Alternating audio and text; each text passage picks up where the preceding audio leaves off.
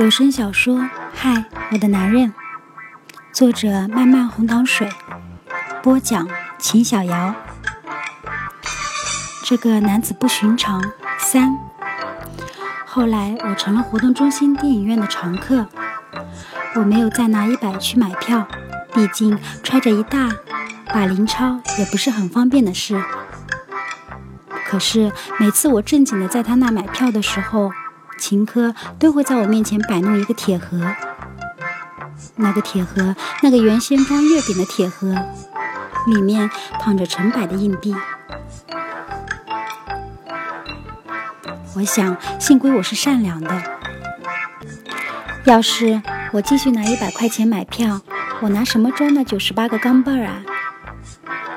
每次秦哥收我钱的时候，都会笑得慈祥又惋惜。怎么不是一百的？每每此时，我还发作不得。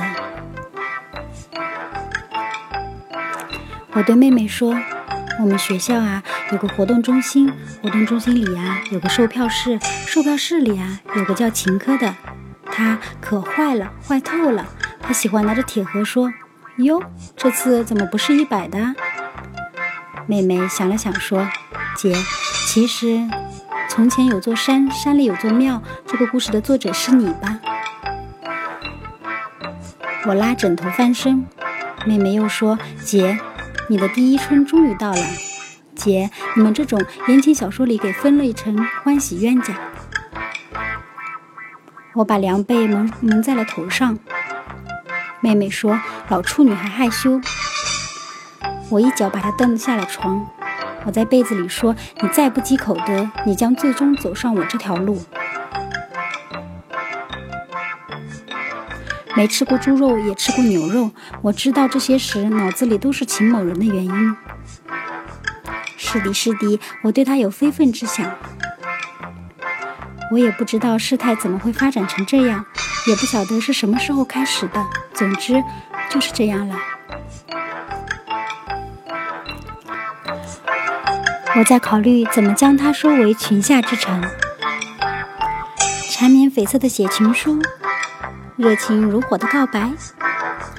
没有目标时乱充一气，有了目标反而踌躇不定。万一他拒绝呢？万一他被吓跑了呢？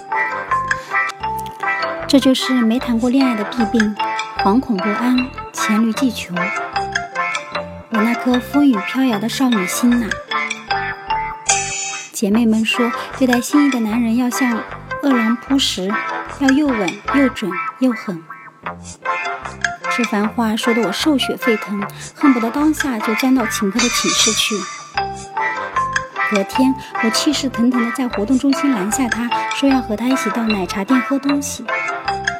当时他还笑眯眯地问：“是他请呢，还是我请？”我看他一眼没说话，心想。到时候你请我请都一样了。到了奶茶店，坐下来点了两杯东西。